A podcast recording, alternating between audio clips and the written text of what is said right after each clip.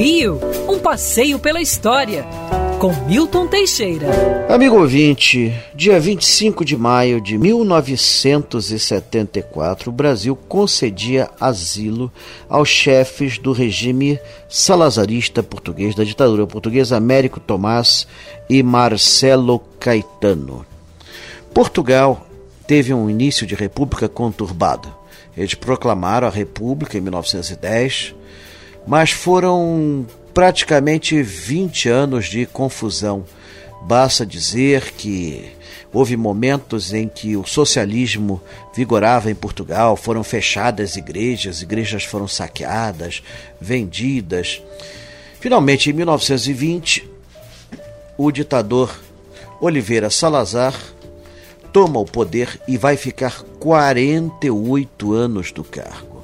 Foi o ditador de maior permanência. Ficou, ele criou o chamado Estado Novo Português, depois imitado por Getúlio Vargas, limitou a liberdade de expressão, a liberdade individual.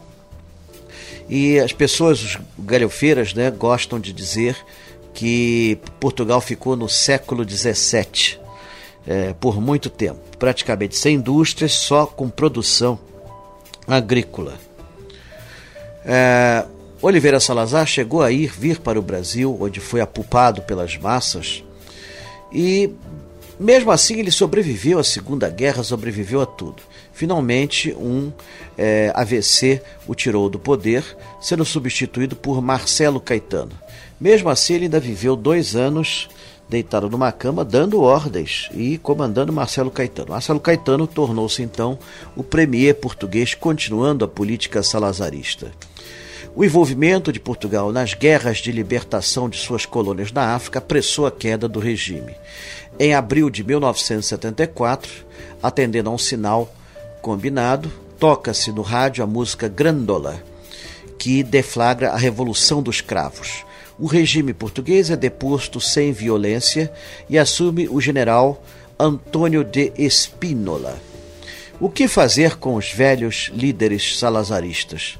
Portugal era avesso a violências e ditaduras, mas também não valia a pena fuzilar esse povo. O Brasil então se ofereceu para recebê-los. Eles então vieram para cá em 1974, onde passaram os últimos anos de sua vida. Já estavam bem velhos. Quer ouvir essa coluna novamente? É só procurar nas plataformas de streaming de áudio. Conheça mais dos podcasts da Band News FM Rio.